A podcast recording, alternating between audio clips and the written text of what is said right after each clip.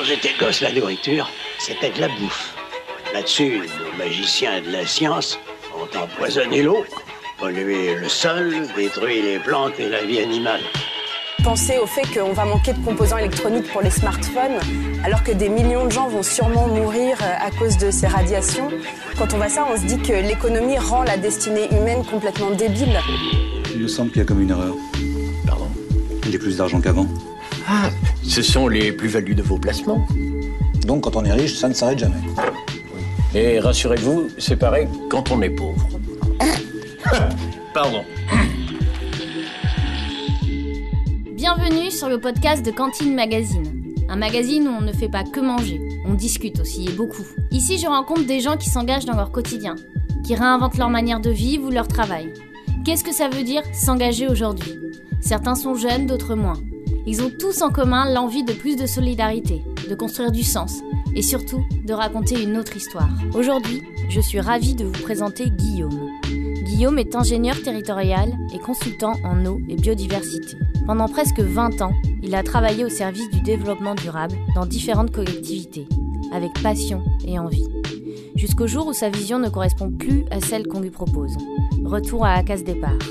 Il construit de toutes pièces un projet qui lui ressemble, un laboratoire d'innovation sociétale. Une structure qui nous parle de la crise sociale et environnementale, qui décode les territoires et qui place l'individu au centre. Un projet ambitieux, créatif et nécessaire. Bonjour Guillaume. Bonjour. Alors sur le site internet du Vert dans les rouages, tu écris que ta citation préférée est On devrait toujours être légèrement improbable de Oscar Wilde. Pourquoi as-tu choisi cette citation pour euh, illustrer ta présentation? Ah bah je l'avais pas vu venir celle-là. Euh, parce que je pense que euh, ce qui fait défaut en fait aujourd'hui dans la société pour appréhender les problématiques écologiques, c'est la créativité. C'est un peu un mot-clé pour moi. Je pense que ça va avec cette histoire de complexité, de transdisciplinarité. Quand on veut vraiment travailler de manière, de manière efficiente dans le sens du développement durable, en fait on a besoin non seulement d'être expert sur plein de sujets, mais on a aussi besoin d'avoir des créatifs au milieu pour que ces différents sujets d'expertise puissent converger. Et c'est ce qu'on oublie, en fait, à mon avis.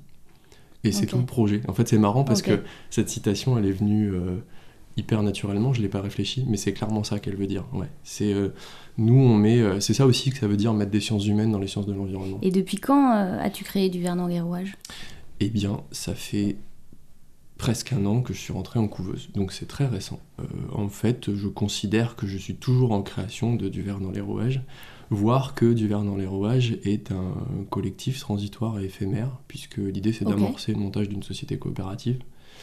Donc je ne m'interdis pas que d'ici euh, un an et demi, deux ans, euh, Du Verre dans les rouages disparaisse au profit de, de quelque chose d'autre en fait, D'accord. de plus global et de plus participatif surtout. Ok. Et comment tu as trouvé tes collaborateurs? Parce que sur le site internet, vous êtes trois. Oui. Donc toi, tu es à la tête de la structure, enfin, du moins le créateur. Mhm. Et comment ça s'est passé pour euh, Anna, c'est ça, Ouais. Fauché, et Alexis Oui, et Alexis, mais plein d'autres gens en fait qui gravitent aujourd'hui autour du collectif. Euh, le- la première personne que j'ai contactée, c'est Alexis.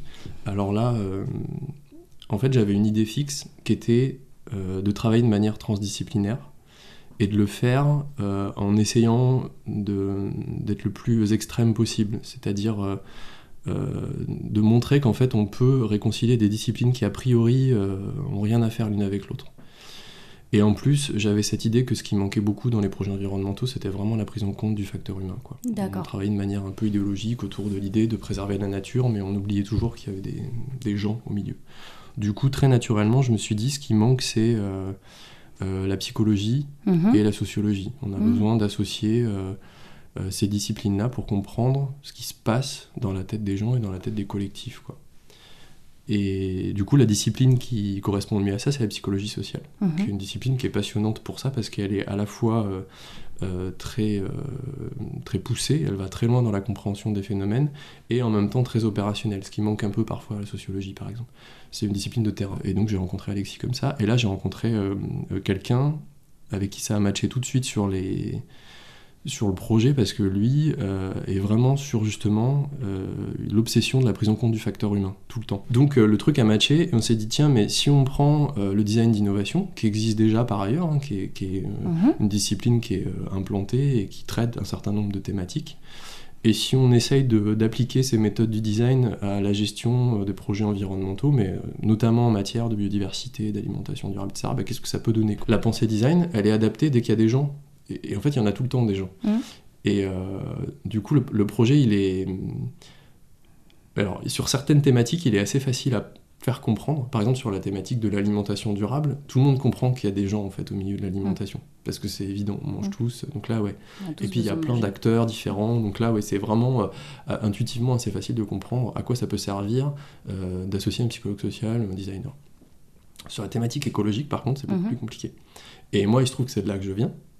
Et c'est là où j'ai envie d'intégrer en fait euh, de, la psychosociale. Euh, mon métier, ça a été longtemps la gestion d'espaces naturels. Et en fait, quand on fait de la gestion d'espaces naturels, il y a une tentation, une tendance, je ne sais pas comment il faut le dire, mais euh, qui est de considérer que la nature doit suffire à elle-même en fait sur ces espaces-là. Et le truc qu'on ne dit pas souvent, c'est que la plupart des espaces naturels sont des espaces anthropisés en fait. Très peu d'espaces en fait sur la planète mm-hmm. où il n'y a pas eu à un moment donné la main de l'homme, même des forêts.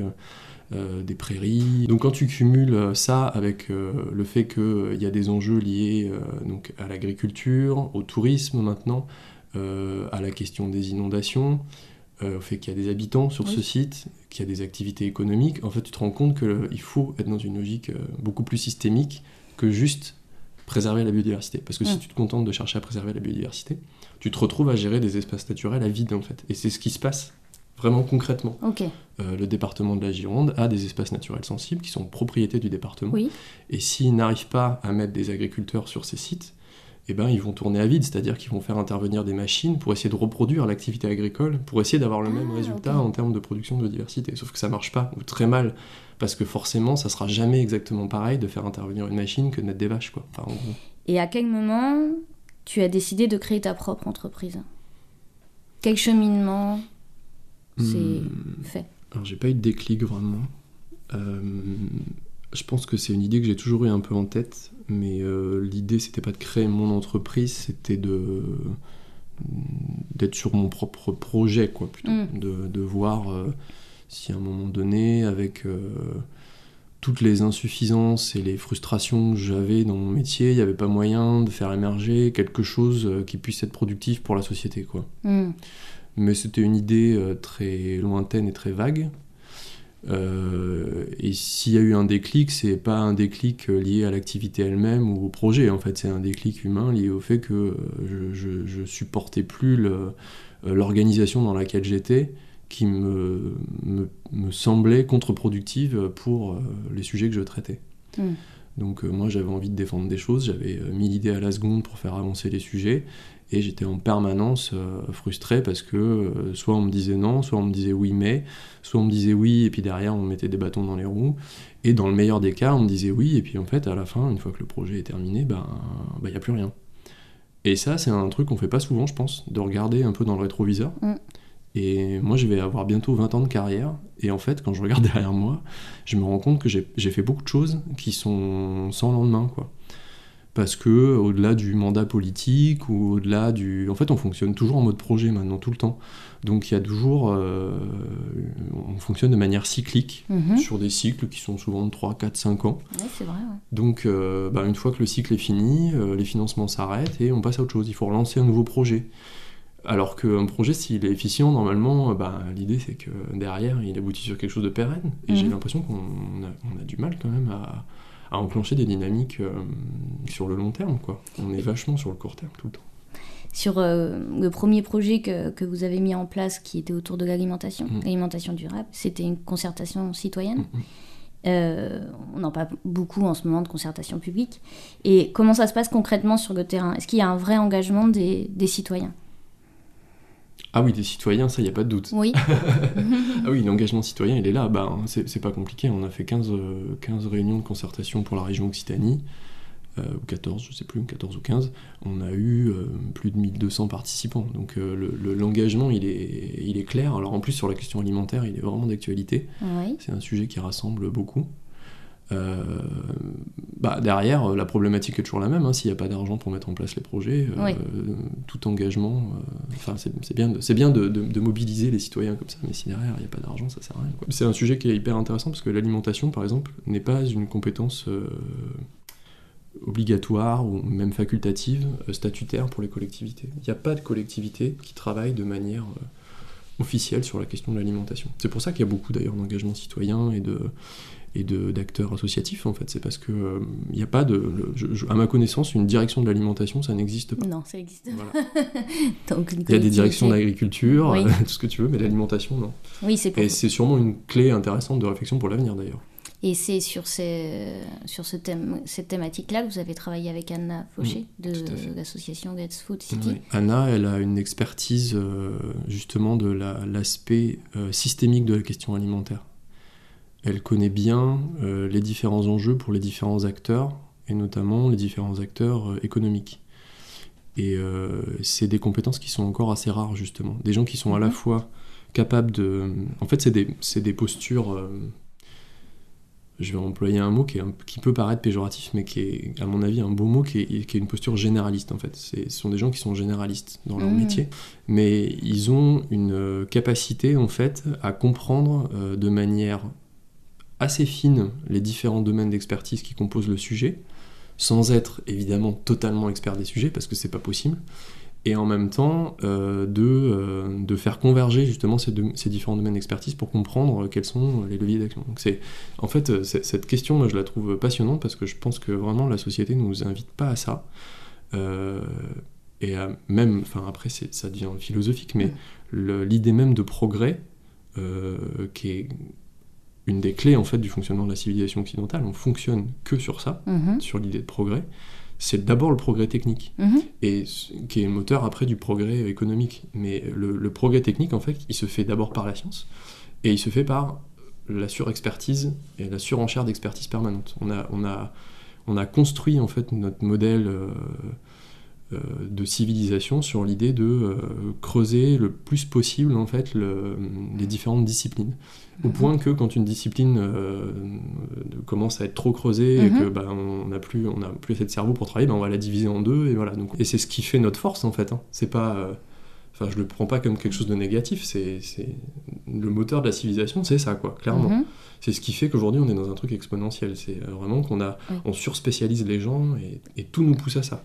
Ouais, dans notre cursus universitaire, dans notre vie, euh, la logique c'est euh, tu trouves ta voie et tu vas à fond Et dedans. tu creuses dedans. ouais. Et moi, je me rappelle en fait qu'il y a une vingtaine d'années, quand j'ai commencé à bosser, euh, j'ai- fait un petit partenariat avec un, un mec qui venait de lancer son bureau d'études. Et je me posais déjà cette question. Il m'a dit Bah, de toute façon, c'est sûr, hein, dans la vie, tu as un choix c'est euh, soit tu te spécialises dans un domaine d'activité et Mhm. tu fais toute ta vie autour de ça, soit euh, tu restes euh, un peu généraliste et tu vas être dans l'accompagnement. Et à l'époque, ça m'avait pas euh, interpellé plus que ça, mais maintenant je vois bien qu'en fait, finalement, mon métier, c'est ça, c'est l'accompagnement. Mhm. Et, et le truc un peu schizo, c'est que pendant une grande partie de ma carrière, on m'a plutôt demandé l'inverse en fait. On m'a Mm. demandé d'être expert des questions de biodiversité, de gestion d'espace naturel et tout, puis moi j'étais pas à l'aise dans cette case-là.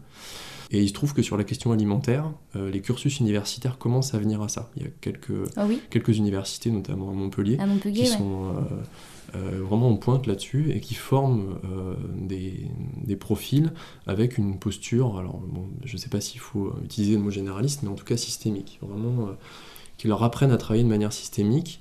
Euh, et du coup, c'est hyper intéressant parce que, par exemple, ces gens-là sont de plus en plus formés à l'intelligence collective. Ce qui est quand même un truc, moi, Mm. moi j'aurais adoré à l'université Oui, qu'on m'apprenne l'intelligence collective, tu vois. Mais Complètement, voilà. Et ça commence à venir. Ça, c'est un signal positif. Anna, c'est ça en fait Ouais, elle ça. est, elle est hyper euh, experte enfin, dans, dans- dans- dans- sur le sujet de l'alimentation. Et en plus, comme c'est, il n'y a pas tant de profils, euh, même au niveau national, qui sont un peu reconnus là-dessus, euh, elle a une très bonne euh, euh, expérience et une très bonne connaissance de tout ce qui se fait. Quoi. Euh, J'ai vu dans, dans un de tes articles euh, qui est sur, le- sur ton site euh, que tu parles de capital naturel Ouf. pour les entreprises. Ouais. Est-ce que tu pourrais expliquer un peu ce que c'est que capital naturel? Enfin, toi, ce que tu mets derrière le capital naturel? Ben, il n'y a pas que le capital naturel, il y a aussi le capital humain, mais euh, le, le concept de capital naturel, c'est euh, il est très très débattu parce que euh, l'idée c'est derrière de donner une valeur finalement, alors Mhm. qu'il soit pécuniaire ou pas, mais de donner une valeur à la nature. Mhm. Euh, L'idée de départ c'est de se dire aucune entreprise, euh, même une entreprise de service, n'est totalement déconnectée de la nature. À un moment donné, toutes nos activités, historiquement, euh, sont en appui sur, euh, sur la nature. Parce que euh, ça commence par l'agriculture, évidemment, mais Mhm. même par extension, les forêts pour produire du papier. Donc, si tu, peux- voilà, le papier, tout le monde en utilise aujourd'hui. Donc, il y a toujours une connexion à un moment donné avec la nature. Et aujourd'hui, on considère que c'est une ressource gratuite. On a toujours considéré que c'était une ressource gratuite. Mais comme à une certaine époque, on a considéré que certains capital humains étaient gratuits, en Mhm. fait. Oui, un c'est parallèle vrai. intéressant à faire avec l'esclavage, me semble-t-il. Euh, donc ça, on en est sorti. On a réussi à intégrer, euh, voilà. Oui, que c'était- non, c'était pas bien. Bon, bah pour la nature, on n'a pas fait le chemin encore. Euh, on n'a pas réussi à intégrer que euh, ces ressources-là, elles n'étaient pas euh, gratuites. Sauf que euh, bah là, ça devient déconnant parce que euh, on se rend compte que euh, non seulement elles sont pas gratuites, mais elles sont pas euh, illimitées, quoi. Mm. Donc comment on fait pour euh, essayer de, de, de faire en sorte que les entreprises arrivent à intégrer cette idée que les ressources ne sont pas limitées? Euh, ben, c'est là que c'est compliqué et le fait de parler de capital naturel c'est une manière en fait d'utiliser un langage que les entreprises peuvent comprendre voilà D'accord. c'est ça qu'il y a outil derrière. un, pour moi, c'est surtout un outil de langage euh, pour faire en sorte que les, les entreprises puissent avoir des outils d'auto-évaluation et des outils d'évaluation entre elles, Mhm. euh, parce que c'est toujours ça en fait le problème. C'est que quand, on, quand, quand une entreprise doit expliquer et, et défendre son, son efficacité, Mhm. ben, elle va d'abord parler d'efficacité économique, quoi. Oui, bien sûr. Donc là, l'idée, c'est de leur donner aussi des outils pour euh, démontrer qu'ils ont un, euh, une efficacité qui n'est pas que économique et aussi une efficacité sociale et environnementale. C'est très théorique. C'est très théorique. C'est très théorique. Mm. Pour le moment, euh, moi, j'attends de voir un peu quoi. Je suis pas convaincu qu'on soit euh, euh, capable d'intégrer ça. Et à mon avis, enfin, le truc, c'est que quand on discute aujourd'hui avec les entreprises, on se rend compte que quand même, il y a peu d'entreprises qui comprennent vraiment cette idée que la biodiversité est une ressource en fait. Parce que c'est quand même assez compliqué à comprendre intuitivement, je pense, pour une Mhm. entreprise, je sais pas, une start-up qui, fait, euh, qui travaille dans la tech. Et en fait, le travail de pédagogie est tellement énorme qu'au final, euh, même si l'entreprise est pleine de bonne volonté, si elle n'est pas très très bien accompagnée derrière, elle, va Mhm. se retrouver à, à, bah, mettre des ruches sur les toits du siège social. quoi. C'est un peu Oui, la caricature que j'ai employée dans l'article, mais c'est vraiment ça en fait. Il y a Bon, en même temps, c'est une caricature, je pense, qui est assez parlante, parce qu'on le voit beaucoup. Oui. Beaucoup d'entreprises qui mettent des, Bah des oui. ruches. Et autant te dire que c'est euh, une goutte d'eau dans la mer, quoi. Ouais. Une ruche. euh, Et tu disais tout à l'heure, euh, quand on en parlait, que tu allais mettre des ateliers Mm. en place. Et euh, comment ça se passe, en fait, ces ateliers? L'idée, c'est de fonctionner de manière le plus progressive possible, en commençant par questionner de manière très ouverte ce que c'est que le développement durable. Euh, donc, euh, bah ouais, c'est quoi le développement durable en fait? T'es t'es déjà posé la question, toi, c'est quoi le développement durable? Non, mais En fait, quand tu creuses le truc, euh, bah, c'est- c'est c'est- c'est abyssal, quoi. Alors là, euh, tu peux, tu peux tomber. euh. Et ce qui est intéressant, justement, c'est de poser cette question parce que on peut, enfin, chacun peut, peut mettre ce qu'il veut derrière la notion de développement durable. C'est très lié à la question des valeurs, en fait. Donc nous, on essaye de le prendre de manière beaucoup plus progressive. Euh, déjà, on questionne de manière très ouverte ce que c'est que le développement durable, ce que c'est que le développement, est-ce que c'est que le développement économique, est-ce que est-ce Oui, qu'on souvent, on l'associe à En général, c'est ce qui en vient en premier, mais justement, est-ce que c'est pas intéressant de questionner ce mot de développement euh, au prisme du bien-être, par exemple, ce qui est Ouais. quand même beaucoup plus intéressant? Euh, Il n'y a pas de définition, hein. franchement, euh, tu peux chercher. Après, euh, euh, c'est euh, questionner la définition qu'on admet le plus généralement du développement durable. Donc, c'est euh, un développement qui permet de satisfaire aux besoins des générations présentes sans compromettre ceux, ceux des générations futures. Qu- Qu'est-ce que c'est que Quels sont nos besoins? Euh, Est-ce qu'ils sont relatifs ou est-ce qu'ils sont universels? Lesquels? Non, mais c'est hyper Mhm. important. Euh, parce qu'en fait, ça permet de, de, de cerner ce qui est de l'ordre du progrès euh, lié à la civilisation occidentale et ce qui est universel. Quels sont nos besoins universels? Donc, bah, on va tomber sur plutôt des besoins d'ordre physiologique, Mhm. des besoins de sécurité, etc. Puis après, on va tomber sur les questions de bien-être. Et là, euh, là encore, c'est abyssal, quoi. Mhm. Donc, donc il y a plein de questions comme ça qu'on peut se poser. On questionne aussi du coup ces différentes tensions parce que finalement, le développement durable, c'est beaucoup une question d'équilibre. Ben, on peut se, déjà re-questionner la tension entre l'économique et le social. Cette tension-là, on la, on la questionne depuis longtemps, donc euh, Euh, mais c'est bien de la re-questionner parce qu'on a un peu oublié, on dirait. C'est comme s'il y avait plus de lutte des classes aujourd'hui. on a l'impression que ce sujet n'existe plus. C'est comme s'il y avait plus d'ouvriers, quoi. Mm. Euh, questionner aussi cette tension entre le social et l'environnemental. Moi, je trouve que ça c'est intéressant aussi Mm. parce que souvent le réflexe c'est de mettre d'un côté l'économie, Oui. le grand méchant capital, et de l'autre côté le social et l'environnemental. l'environnement. Et la tension, elle est aussi en fait entre le social et l'environnemental, c'est-à-dire que la définition du développement durable, ce qu'elle nous dit, c'est qu'il y a une tension entre le présent et le futur, Mhm. et qu'il y a une tension entre euh, la satisfaction de nos besoins, y Mhm. compris en termes de besoins euh, euh, physiologiques et de bien-être, et donc en termes de confort social, Mm. et euh, la possibilité que les générations futures puissent être au même niveau de confort. Donc la Mm. tension, elle est aussi quand même entre le social et l'environnemental, et ça on a tendance à l'oublier un peu. L'idée c'est de créer du débat et de permettre aux gens de se positionner en fait, juste de questionner leurs valeurs. Donc tu vois, on est sur un truc très... euh, c'est du coaching en oui, fait presque. oui, c'est presque du coaching. Mais oui, mais en fait c'est ça qui est intéressant. Enfin, moi ça m'intéresse pas d'arriver avec une boîte à outils. Mais Donc ça peut remettre large. totalement en question le fonctionnement d'une d'une entreprise. Mais en fait, c'est pour ça qu'on a fait le choix d'accompagner des entreprises qui sont au démarrage. Parce que effectivement, euh, ça questionne énormément la stratégie. Complètement. Donc soit tu tombes sur des chefs d'entreprise euh, qui ont une, une vision, quoi. Qui Ouais. se disent c'est ça, il faut qu'on aille vers ça, et donc on remet tout à plat. Et c'est violent, hein. il y a des entreprises qui s'en remettent pas des fois. C'est quand même pas facile quoi, de, de remettre tout à plat quand tu as 15 ans d'expérience euh, et d'existence derrière.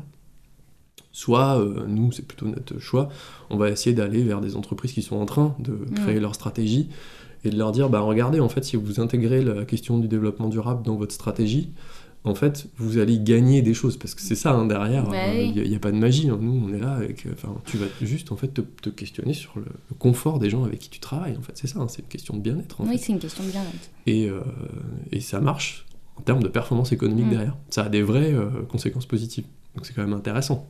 Alors, euh, Claire Nouvian, tu vois qui c'est, la militante écologiste qui est euh, présidente de l'association Bloom, elle parle dans une interview que de la destinée tragique de notre planète. On a parlé à plusieurs reprises tous les deux du livre de Pablo Servigne et Mm. de Raphaël Steven sur l'effondrement. Est-ce que tu penses qu'il y a une prise de conscience? Alors, chez les élus, euh, moi, je la vois pas. Pas du tout, ouais.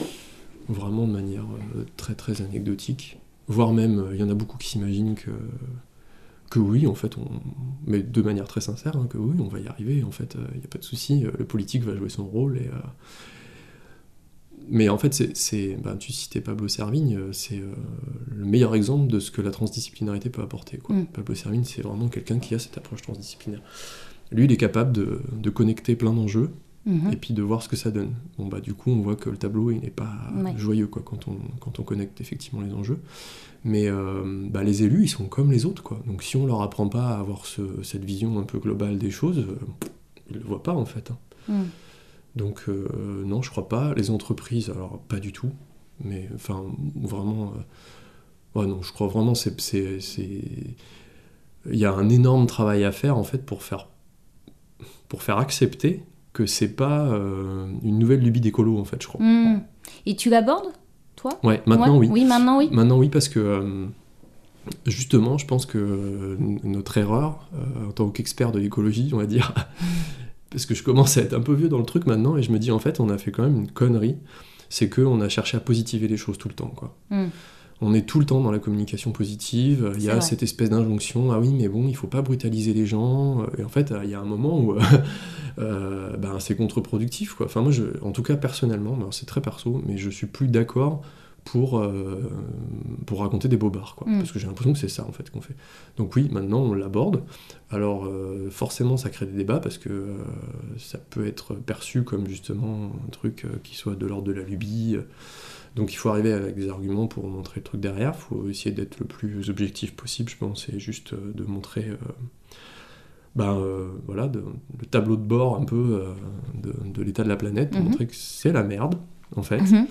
Ok, c'est la merde, donc et qu'est-ce qu'on fait avec ça? Moi je pense que c'est important même pour les entreprises en fait, et ça peut peut-être, je me dis, créer des électrochocs aussi en fait. Mhm. J'ai- J'ai un peu cette illusion, cet espoir, je sais pas, qu'à un moment donné, euh, peut-être qu'on va arriver, euh, juste en, en- en expliquant ça, à montrer aux entreprises que sur du court terme en fait, elles ont quand même intérêt à se poser des questions. Maintenant c'est 2030 l'objectif, donc déjà, ah 2030, Ça se euh, on est en rapproche. 2019, ah oui, c'est quand même beaucoup plus proche. Donc là, on, on comprend que euh, les gens qui sont en poste aujourd'hui aux commandes, en fait, ils vont être impactés. Quoi. Ça, Mm. on commence à le sentir. Donc je pense que c'est bien de leur dire en fait. Attention les gars, parce que Ça arrive vite. potentiellement, vous n'êtes pas seulement euh, en tant que euh, soutien au grand capital responsable de- du bousin, potentiellement c'est aussi vous qui allez être aux commandes quand ça va partir en cacahuète et qu'il va falloir trouver des solutions. Je ne sais pas si ça produira quelque chose, mais je Mhm. pense que c'est notre responsabilité de leur dire en fait. Quelles sont les réactions face à ça?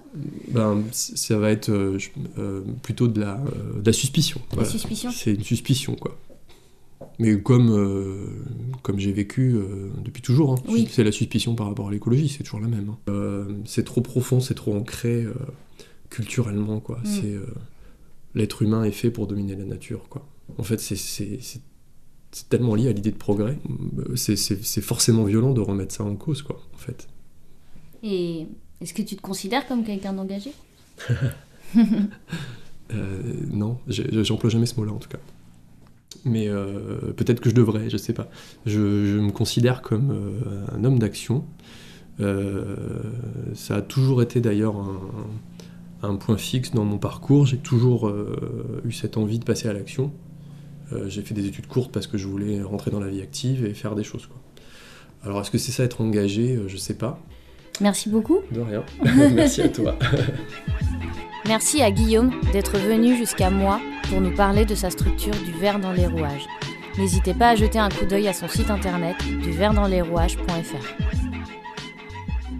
Retrouvez les prochains épisodes sur le site de cantine-magazine.com et sur toutes les plateformes de podcast habituelles. N'hésitez pas à partager ce podcast autour de vous et à en parler sur les réseaux sociaux. À très vite!